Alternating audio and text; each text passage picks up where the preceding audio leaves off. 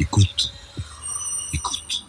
Bonjour, euh, deuxième podcast depuis le Covid-19. Nous les reprenons avec une grande joie toutes les semaines et nous allons parler aujourd'hui de l'Amérique. L'Amérique qui s'embrase. Alors déjà, Donald Trump était très critiqué pour sa gestion jugée chaotique du Covid-19 et voilà que désormais l'Amérique semble à feu et à sang suite euh, à, au meurtre par un policier blanc euh, d'un noir George Floyd, euh, qui a mis vraiment le feu à l'Amérique et sur lequel Donald Trump semble s'amuser à verser un peu plus d'essence pour alimenter les haines et également conforter sa réélection. Nous en parlons avec Marie-Cécile Nave, qui est directrice de recherche à l'IRIS, spécialiste des États-Unis, auteur d'ailleurs aux éditions Hérol de la géopolitique des États-Unis. Bonjour Marie-Cécile. Bonjour. Donc, euh, on a vraiment l'impression d'une situation qui devient incontrôlable euh, aux États-Unis, avec euh, des manifestations qui se transforment en émeutes, des scènes de pillage, et un président américain qui est obligé de se réfugier dans le bunker de la Maison Blanche.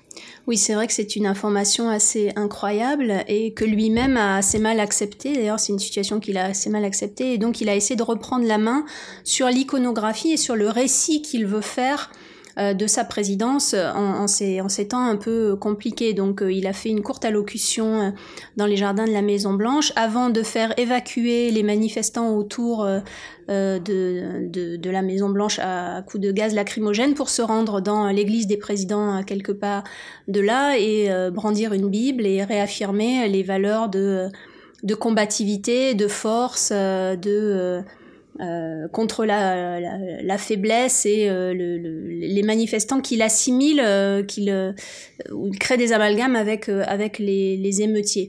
Et tout ceci entouré d'hommes blancs, donc il y a une cohorte d'hommes blancs qui se rendent dans, dans, dans, dans l'église pour réaffirmer les valeurs culturelles de, de l'Amérique chrétienne et qui, qui fait référence aussi à la loi et à l'ordre. C'était un mot de Nixon.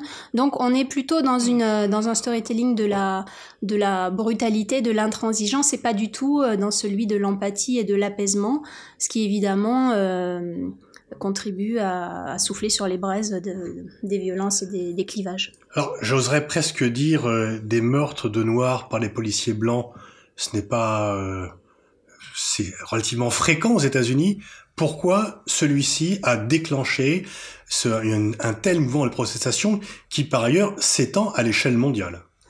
Ce qui s'est passé avec George Floyd, c'est que euh, on a les images de, son, de, de sa mort et de son agonie en direct.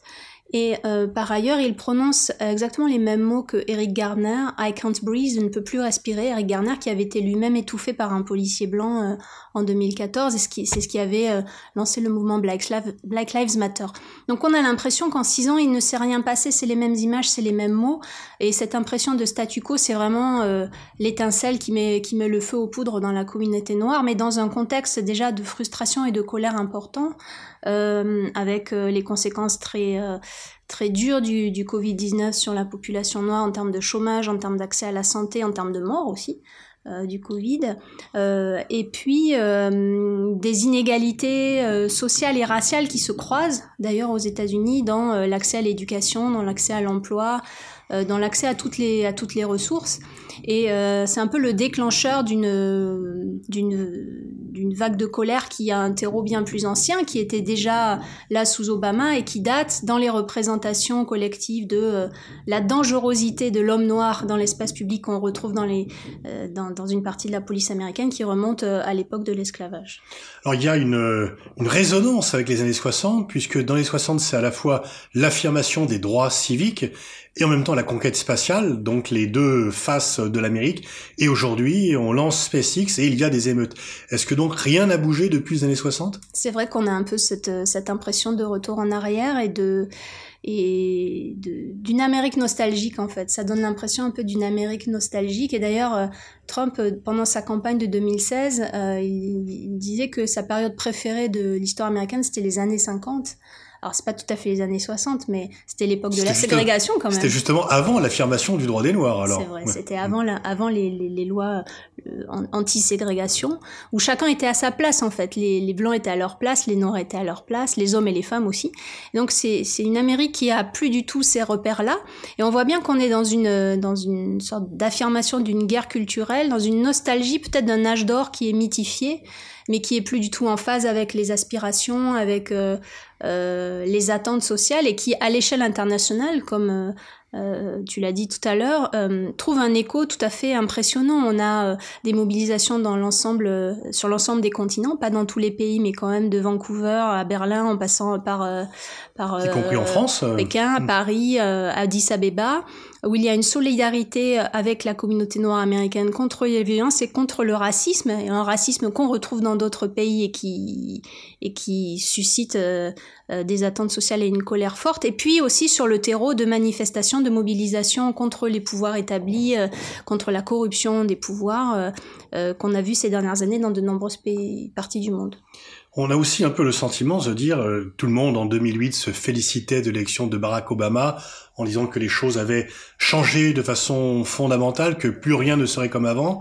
Il y a eu effectivement euh, euh, de nouveau des incidents et des meurtres de Noirs par des policiers sous le mandat d'Obama.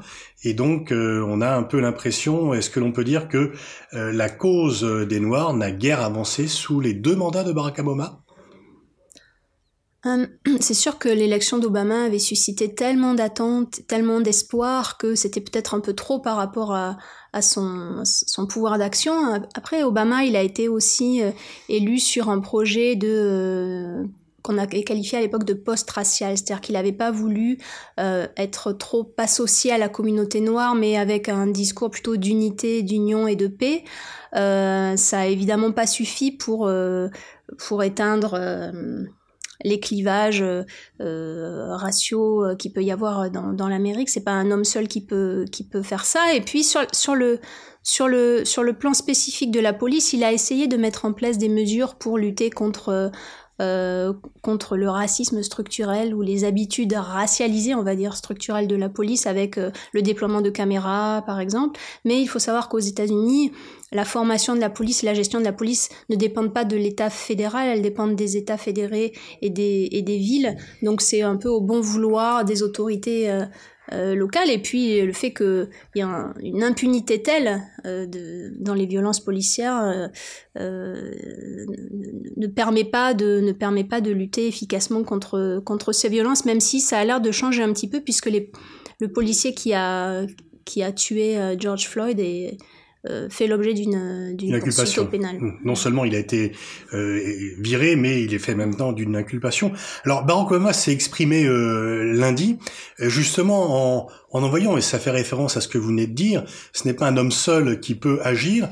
il s'est exprimé, il n'a pas appelé à voter contre Trump, il n'a pas appelé à voter pour Biden, mais il a appelé à voter justement au niveau local en disant que c'est par une approche, je dirais, de de la base que l'on peut modifier les choses. Oui, ce que fait Barack Obama depuis qu'il n'est plus président, c'est soutenir euh, une fondation, sa propre fondation, qui encourage les Young Leaders, euh, et notamment les, jeunes leaders dans la communauté noire, garçons et filles, à s'affirmer, à, s'émanciper, à prendre la parole, à mener à bien des projets. Euh, et, et, et, donc, c'est pas la première fois qu'il appelle les jeunes à aller voter. Il avait fait un tweet il y a quelques années en disant Don't boo, vote de arrêtez de vous plaindre arrêtez d'être seulement dans la protestation, mais allez vous exprimer euh, dans les, dans les bureaux de vote. Et là, effectivement, dans ce court article dans Medium, euh, il appelle à aller voter aux élections locales, il appelle à à se mettre au travail. La dernière phrase de l'article, c'est Let's go to work, let's go back to work. Retournons au travail, mettons-nous au travail. C'est-à-dire que la colère doit être transformée en proposition et, euh, et non pas seulement rester à la, à la protestation euh, dans la rue. Et ça, ça peut être un atout pour, euh, pour Biden qui a du mal à séduire la jeunesse euh, multiculturel, y compris la jeunesse noire, alors qu'il est très populaire plutôt chez les seniors de la, communauté nord-américaine. Oui, parce que le tournant des primaires américaines a été la primaire de Caroline du Nord, où Biden a beaucoup plus que Sanders profité du vote noir. Oui, Biden, il, il bénéficie de, de l'aura très positive euh, d'Obama parce qu'il a été son, son vice-président pendant huit ans, euh, mais plutôt dans, chez les plus de 45-50 ans euh, de la communauté nord. Chez les jeunes, il a un peu plus de mal. C'est plutôt une jeunesse... Surtout qu'il s'était affiché avec des ségrégationnistes dans le passé. Oui, et qu'il a qu'il est qu'il est aussi adepte de gaffe. Il a encore fait une gaffe il y a quelques jours en disant si vous votez pour Trump, c'est que vous n'êtes pas noir. Euh, donc il est obligé de, de rattraper un peu toujours euh, les, les, les, les bévues qu'il peut, qu'il peut dire. Euh, mais par ailleurs, euh, la, la jeunesse progressiste américaine, qu'on décrit parfois de manière un peu caricaturale d'ailleurs, elle est effectivement très engagée sur différentes causes, hein, sur la question des violences policières, mais aussi la limitation du port d'armes, sur le climat, sur l'égalité de genre. elle a un agenda comme ça intersectionnel, mais ça ne veut pas dire qu'elle va voter, ça ne veut pas dire qu'elle se déplace dans les, dans les bureaux de vote. Et donc, tout le défi pour Biden, c'est d'encourager cette jeunesse-là à aller voter pour lui. Et sans doute, il faudra qu'il propose un programme, un agenda qui euh, mette le curseur plus vers la gauche et qui prenne en, en, compte euh, ces revendications de la jeunesse multiculturelle américaine. Alors, il a mis dans son équipe de campagne Alexandra Ocasio-Cortez, qui est l'égérie de cette génération dont vous parlez. Et en même temps, on n'a pas le sentiment que sa campagne démarre. Alors, il était confiné dans son sous-sol, mais on a quand même un peu cette, euh, ce sentiment étrange qu'il n'est peut-être pas la bonne personne au bon endroit pour battre Trump. Oui, c'est vrai qu'il euh, il souffre d'une invisibilité euh, un peu problématique aujourd'hui. Alors c'est dû en partie au confinement parce qu'il fait partie des personnes à risque, Biden. Trump également, alors que Trump euh, va partout. Trump euh, ne, ne, se considère pas comme faisant partie des personnes à risque. D'ailleurs, il refuse de porter un masque, euh, etc. Mais comme c'est le président et comme il est toujours dans la, dans la provocation, il, il est tout le temps sous, sous le feu des projecteurs. Et Biden a un peu du mal à exister médiatiquement. mais on peut peut-être penser qu'il va mettre l'accent avec son équipe sur les quelques états clés euh, où l'élection risque de se jouer le 3 novembre prochain. Ça fait partie euh, des possibilités qu'on entend dans les, chez les stratèges de campagne de, de, Biden, mais il a quand même du mal, c'est vrai, à, à représenter quelque chose de neuf à représenter un peu l'audace, euh, de la prise de risque. Euh, euh, on est plutôt dans les vieilles recettes, à la fois en termes programmatiques, même s'il a un agenda beaucoup plus à gauche qu'Obama en 2008, et à la fois dans le style, dans le, la rhétorique, même s'il a un leadership complètement opposé à celui de, de, de, Trump, qui est beaucoup plus coopératif et beaucoup plus bienveillant, et peut-être que ça peut jouer en sa faveur auprès d'un électorat plutôt âgé et qui notamment a a souffert du Covid-19 et qui ne fait pas trop confiance à Trump visiblement euh, pour euh, la suite des événements. Et comment cet électorat âgé va, juger la politique de Trump par rapport aux manifestations et aux émeutes, puisqu'elle, il fait bien sûr, Trump fait un lien.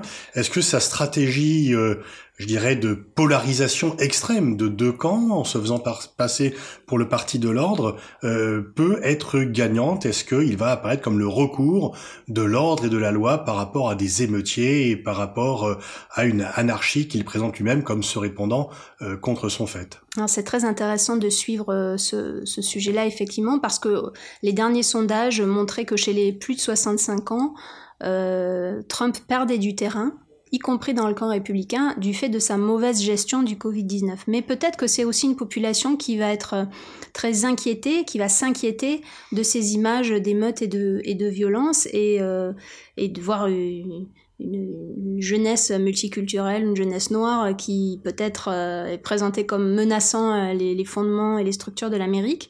Euh, ça peut être aussi un atout pour Trump. Il y a fort à parier que les républicains vont utiliser ces images comme des images de peut-être de propagande aussi dans certains États euh, qui euh, qui sont déterminants pour euh, pour l'élection du, du, 3 novembre, ça peut se retourner en faveur de Trump euh, effectivement auprès d'un d'un électorat qui, qui a peur de la modernité, qui a peur de l'avenir et qui craint aussi, qui se souvient peut-être des, des, des, violences des années passées, peut-être des émeutes de Los Angeles en 92, et qui se souvient des années 60 peut-être pour une partie d'entre mm. elles, et qui peut être rassuré par quelqu'un qui euh, rappelle la loi, qui rappelle l'ordre, même si pour l'instant chez Trump ça reste uniquement du, ressort de la rhétorique et de la menace. Il a menacé d'envoyer l'armée euh, de métiers euh, dans, les, dans les États où les violences sont les plus fortes, mais il ne peut pas le faire d'un simple claquement de doigts. Il y a un certain nombre de précautions juridiques qui l'empêchent de le faire. On avait déjà dit après son élection en 2016 que les États étaient désunis et qu'il y avait vraiment les rouges et les bleus. Disons que Hillary Clinton était répulsive pour tous ceux qui ont voté Trump et Trump était répulsif pour tous ceux qui ont voté Hillary Clinton. C'était plus un, vote de rejet de l'autre qu'un vote d'adhésion euh, pour beaucoup. Est-ce que euh, bah, le fossé ne s'est pas encore accru et que euh, cette stratégie de Trump de radicaliser la situation pour consolider son électorat va encore accroître le fossé entre est-ce qu'on a vraiment deux Amériques dressées l'une contre l'autre? C'est sûr que la polarisation de la société américaine, elle date pas de Trump, euh, mais lui, il l'a encouragé. Et ça, c'est un des legs du Trumpisme, c'est vraiment euh, euh, l'exacerbation de tous les clivages, et en particulier évidemment des clivages électoraux. Tout le pari du Parti démocrate, c'est de faire de Biden un, candidat plus consensuel euh, vis-à-vis -vis de toutes les couches potentielles de l'électorat démocrate. Euh, mais euh, chez la jeunesse, ça va être un petit peu compliqué de, de les convaincre d'aller voter Biden, même s'il y a une grande différence par rapport à 2016. Parce qu'en 2016, personne ne croyait que Trump allait gagner, alors que là, tout le monde sait qu'il peut être réélu. Donc ça peut être un, un effet mobilisateur pour... Euh, euh pour euh, oui, l'effet surprise, l'effet ouais. inattendu ne, ne, ne, fonctionnera, ne peut plus jouer. Ne, ne fonctionnera pas, et le sentiment anti-Trump est tellement fort que peut-être ça peut... Ça a fonctionné en 2018 avec les élections de mi-mandat. Il y a eu vraiment un effet anti-Trump qui a conduit les gens à aller voter en masse, y compris les jeunes générations. Donc ça, c'est aussi un espoir pour le Parti démocrate. Et comme toujours, il y a des sondages qui sont faits au niveau national alors que le vote n'a pas lieu au niveau national. Les sondages au niveau national sont très défavorables à Trump, mais ça, c'est pas nouveau. C'est de, presque depuis le début de, de, son mandat.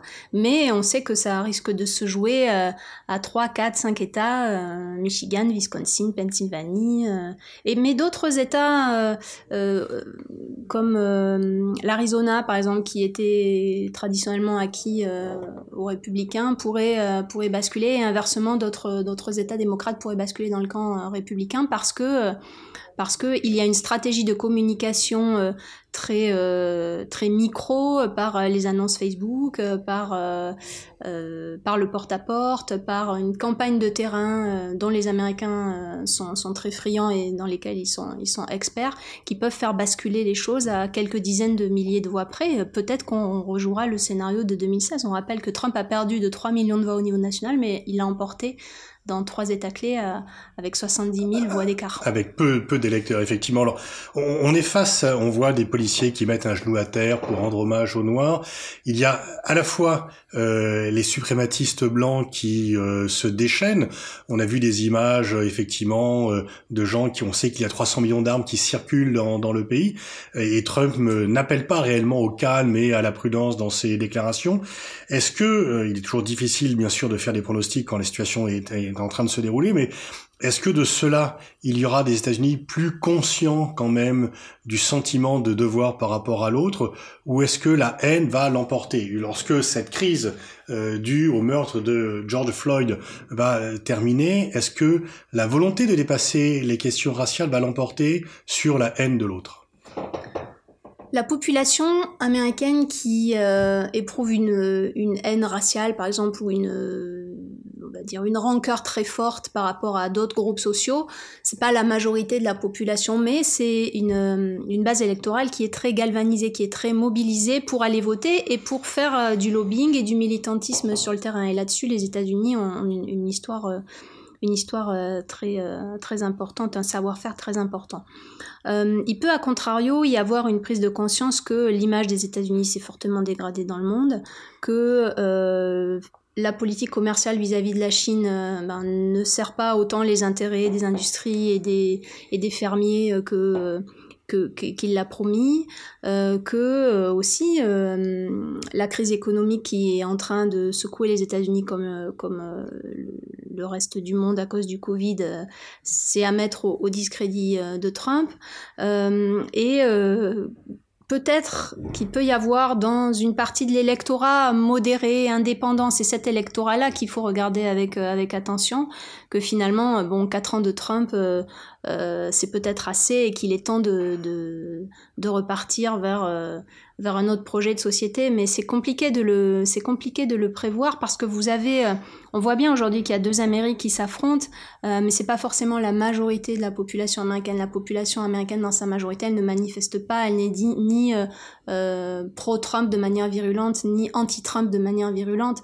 Elle regarde ce qui se passe et elle se euh, elle se positionne en fonction, en fonction des, événements, mais peut-être que quand même euh, euh, la dégradation des conditions économiques, des relations sociales, de l'image des États-Unis dans le monde peut convaincre un électorat modéré plus important qu'en 2016 qu'il faut, qu'il faut un, une autre gouvernance, un autre leadership.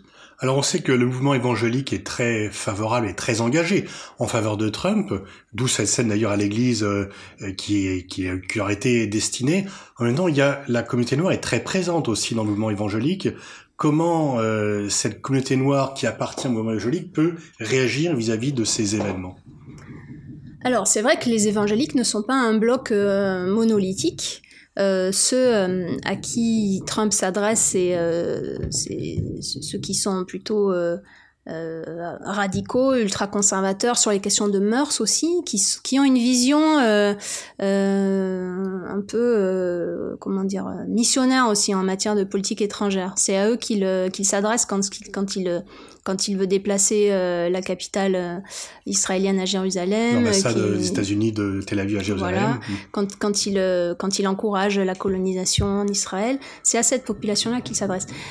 Trump, il a quand même besoin de l'électorat africain-américain. En 2016, il a, il a remporté uniquement 8% de, de cet électorat-là, mais il a besoin, dans certains États clés, j'y reviens, mais c'est vraiment essentiel de parler de, de, de du vote dans certains États clés, il a besoin de gagner un ou deux points dans cette population-là pour l'emporter. Et ces stratèges le savent.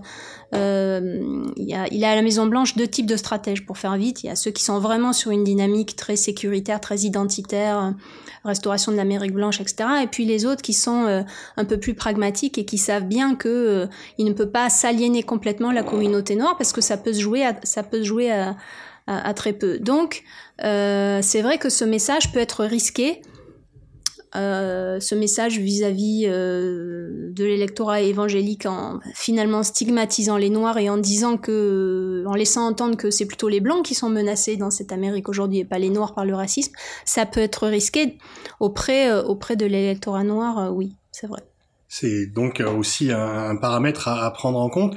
Est-ce que euh, est-ce que le Covid va jouer un rôle? Est-ce que Trump peut espérer un redémarrage de l'économie américaine euh, d'ici les élections euh, Ou est-ce que sa promesse de dire qu'il est le mieux placé pour rebâtir l'Amérique après un dommage qui vient de l'étranger et dont il n'est pas responsable peut séduire de nouveau une partie de l'électorat? C'est vrai que le, le coronavirus, c'est pour lui le Chinese virus. C'est le, virus chinois qui a été imposé de, de l'extérieur et contre lequel il ne pouvait rien faire. C'est son plus grand souhait que l'économie reparte rapidement. C'est même euh, presque son obsession. Euh, D'ailleurs, quand il appelle euh, euh aux États pour qu'ils déconfinent, pour qu'ils pour qu'ils réouvrent les entreprises, pour que les écoles rouvrent, etc. C'est c'est dans c'est dans ce but-là parce qu'il s'est tellement glorifié d'avoir obtenu des, résultats économiques merveilleux pour l'Amérique euh, pendant les trois premières années de son mandat que finir sur euh, une récession et un chômage exponentiel euh, ruinerait une grande partie de son, de son crédit. Il le, il le sait très bien. Sans doute que le Covid va, va, laisser des traces dans la population. Il y a des populations qui sont beaucoup plus touchées que d'autres, ou qui sont plus inquiètes aussi. On en a parlé tout à l'heure avec les populations seniors. Euh, mais c'est aussi une économie qui peut repartir euh, facilement, les États-Unis. C'est-à-dire, on perd son emploi facilement, mais on peut en retrouver un euh, facilement beaucoup plus que dans d'autres régions du monde. Donc, il n'est pas exclu que les choses soient sinon complètement euh, inverses à ce qu'elles sont aujourd'hui à l'automne, mais que euh, la récession soit moins forte ou que ça se stabilise, auquel cas, euh, évidemment, ça serait un, un, point positif pour lui. Mais si ça ne fonctionne pas sur l'économie, il redoublera d'efforts, et c'est ce qu'il fait aujourd'hui sur la rhétorique identitaire et sécuritaire, qui permet de qui permet de masquer un peu d'autres aspects euh, sur lesquels il a moins de prise. En tout cas, donc, si je comprends ce que vous dites, aussi bien par rapport à l'affaire George Floyd que par rapport au Covid-19, que par rapport à la situation économique, il est trop tôt pour faire des pronostics et une fois encore, euh, on connaîtra le résultat euh, une fois que les gens ont voté, mais que les enquêtes d'opinion, les sondages ne servent pas à grand chose pour le moment. Les tendances sont plus en faveur de Biden aujourd'hui, au niveau national comme au niveau local, mais euh, je rappelle euh, qu'en 2016, on a, on a tous globalement manqué de prudence, on a été un petit peu, un petit peu trop... Euh, comment dire, sûr que Trump ne pouvait pas gagner. Donc il faut être très très prudent. Et il nous a habitués aussi à tellement de revirements, à tellement de volte-face et à tellement d'incertitudes que, euh, euh, que, que bien malin celui qui peut dire qu'il va être élu le, le 3 novembre, même si la tendance n'est pas forcément en sa faveur aujourd'hui, mais il reste encore cinq mois. Merci Marie-Cécile Nave, je renvoie à la lecture de votre livre Géopolitique des États-Unis, paru aux éditions Erol. Merci.